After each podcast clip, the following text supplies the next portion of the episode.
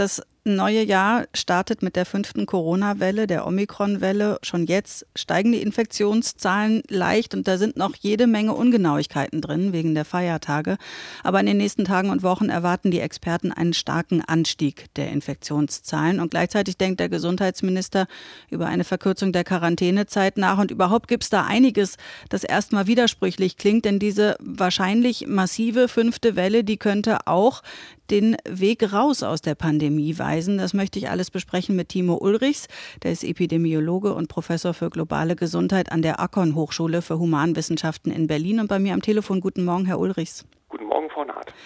Im Nachbarland Dänemark, da sehen wir jetzt eine Inzidenz von über 2000. Können Sie sagen, wann und wie heftig die Omikron-Welle nun Deutschland treffen wird? Ja, also sie ist ja schon dabei, das zu tun, nur sehen wir das noch nicht, weil eben eben, wie Sie schon gesagt haben, diese Zahlen rund um die Feiertage zwischen den Jahren und auch jetzt noch bis Anfang Januar äh, nicht so genau sind, äh, weil wir einfach nicht genug messen. Aber die Welle ist schon da und sie ist also, wie das mit exponentiellen Wachstumsraten eben der Fall ist, noch nicht so ganz so groß, aber sie wird nach und nach und dann ziemlich schnell, ähnlich wie eine Wand sozusagen, über uns kommen. Und das äh, können wir schon in anderen Ländern sehen. Also in Dänemark, in Großbritannien, in Südafrika sind sie schon so weit durch, dass es langsam wieder abnimmt. Eine große Sorge betrifft da ja die kritische Infrastruktur und überhaupt die Arbeitsfähigkeit des Landes. Da denkt der Bundesgesundheitsminister Karl Lauterbach jetzt darüber nach, die Quarantäneregeln zu ändern, zu kürzen. Wird auch Thema am Freitag bei der Bund-Länder-Konferenz sein. Wie gucken Sie da drauf? Ja, so ein bisschen mit Sorge, denn wir wollen ja verhindern, dass sich die Infektion immer schneller und weiter ausbreitet. Also wenn wir zu früh die Quarantäne beenden, dann kann es sein, dass äh, immer noch äh, Menschen äh, kontagiös sind und das Virus weitergeben, wenigstens in der Endphase. Und das sollte man ähm, vielleicht nicht so machen. Aber äh, auf der anderen Seite ist natürlich ganz wichtig, dass wir die entscheidenden Strukturen in Deutschland arbeitsfähig erhalten, also äh, dass wir da genug Personal haben, auch und gerade natürlich im Gesundheitswesen.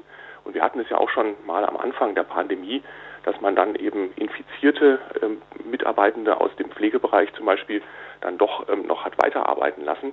Also solche Situationen ähm, wollen wir ja nicht wieder haben. Deswegen sollte man versuchen, ähm, durch die Abstands- und Hygienemaßnahmen diese Welle möglichst flach zu halten, was aber eben leichter gesagt ist als getan.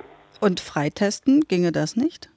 Das würde auch gehen, ganz genau, dass man sagt, also äh, ähnlich wie wir das ja schon eingeübt haben, dass man ähm, also diese Quarantäne erstmal hat und dann aber eben, wenn der Test nach, nach ein paar Tagen dann immer wieder negativ ist, dass man dann wieder ran kann.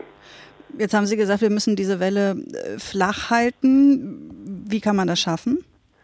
Ja, also durch die klassischen Maßnahmen, also dass wir versuchen, die Kontakte zu reduzieren, dass wir nochmal weitermachen mit dem, was wir ja schon können, also die Abstände einhalten, Maske tragen im äh, öffentlichen Bereich ist ganz wichtig. Dadurch erschweren wir es, dem Virus äh, weitergegeben zu werden. Äh, und das alles trägt dazu bei, dass wir zwar immer noch einen starken Anstieg sehen werden von Neuinfizierten, aber möglicherweise nicht ganz so schnell pro Zeiteinheit, sodass also dann zeitversetzt ähm, auch äh, vielleicht auch weniger anteilig, aber immerhin noch genug äh, Menschen ähm, ins Krankenhaus kommen müssen mit Covid-19.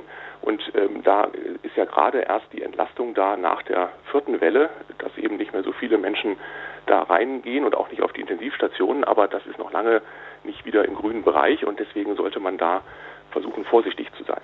Jetzt hört man aber von Studien, die von milderen Verläufen sprechen bei Omikron. Also muss man sich dann vielleicht trotz hoher Infektionszahlen gar nicht so große Sorgen über die nächste Welle machen?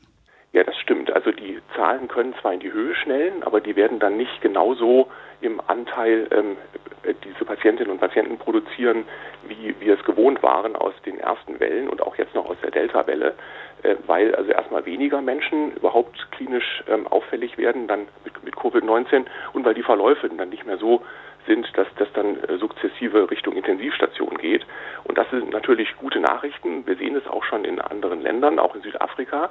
Allerdings müssen wir vorsichtig sein, weil in Südafrika zum Beispiel eine ganz andere Altersstruktur herrscht. Also da ist das Durchschnittsalter wesentlich niedriger als bei uns. Und wir haben eben sehr viele Menschen in Deutschland, die noch nicht geimpft sind und die das Risiko auch haben, äh, auch bei, bei der Omikron-Variante, für einen schweren Verlauf. Das heißt also, wir müssen, um diese Menschen zu schützen, jetzt hier nochmal dafür alle dazu beitragen, dass diese Welle nicht so schnell und auf einmal über uns kommt. Denn sie kommt und sie wird alle infizieren, das ist ganz klar. Ähm, nur die Frage ist, äh, inwieweit man geschützt ist und am besten ist man geschützt mit einer Dreifachimpfung, also nach, nach der Boosterung. Und dann, das klingt ja auch nach einer guten Nachricht, könnte es eben sein, dass diese Welle dazu beiträgt, dass Covid endemisch wird. Was genau heißt das, endemisch werden? Das heißt, dass wir eine Grundimmunisierung in der Bevölkerung haben, sodass ähm, dann auch das Virus nochmal wiederkommen könnte, aber eben möglicherweise nur eine kleine Infektion macht, die wir dann vielleicht auch gar nicht mehr bemerken. Äh, auf jeden Fall aber wesentlich weniger bis gar keine klinischen Verläufe, sodass das Virus zwar zirkuliert, dann auch in wesentlich geringerem Ausmaß, aber nicht mehr in der Lage ist, solche Wellen zu produzieren. Und dann ist es eben immer noch mit dabei. Das wird es auch die Weile bleiben. Ähm, aber eben es wird sein pandemisches Potenzial verlieren. Also diese Wellen äh, unter einer Population, die immunnaiv ist, die werden dann so nicht mehr auftreten. Es sei denn, es kommt eine ganz neue und anders aussehende weitere Variante ins Spiel. Deswegen müssen wir dafür Sorge tragen, dass ähm, auch weltweit die Menschen eine Grundimmunisierung bekommen, möglichst durch Impfen sagt Timo Ulrichs und der ist Epidemiologe und Professor für globale Gesundheit an der Akon Hochschule in Berlin. Vielen Dank für das Gespräch heute Morgen, Herr Ulrichs. Sehr gerne. Alles Gute. Ihnen auch.